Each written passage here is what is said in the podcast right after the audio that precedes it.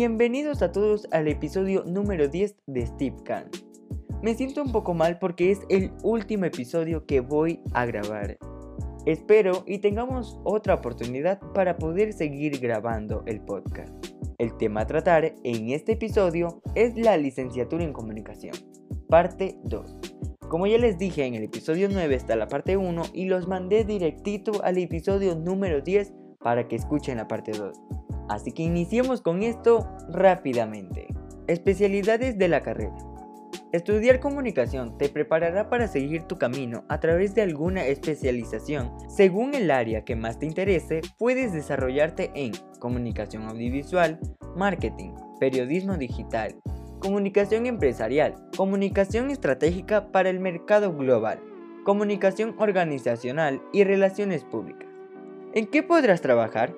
Como comunicólogo, el abanico de oportunidades es bastante amplio, ya sea que trabajes para una empresa privada o pública, que realices un emprendimiento personal o que quieras incursionar en cualquier área que implique comunicar.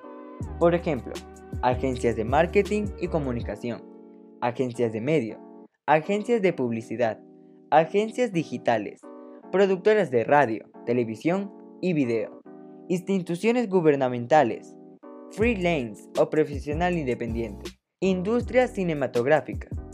Debes estudiar esta carrera sí. Lo tuyo son las habilidades de comunicación.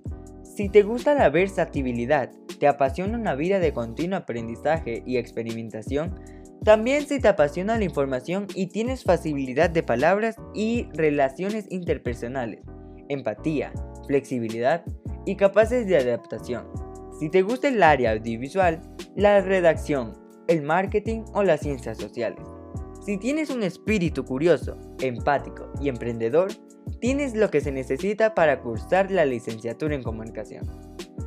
Y esto ha sido todo por mi podcast. En serio les agradezco mucho por haber escuchado mi podcast. Son 10 episodios llenos de información sobre la comunicación en sí.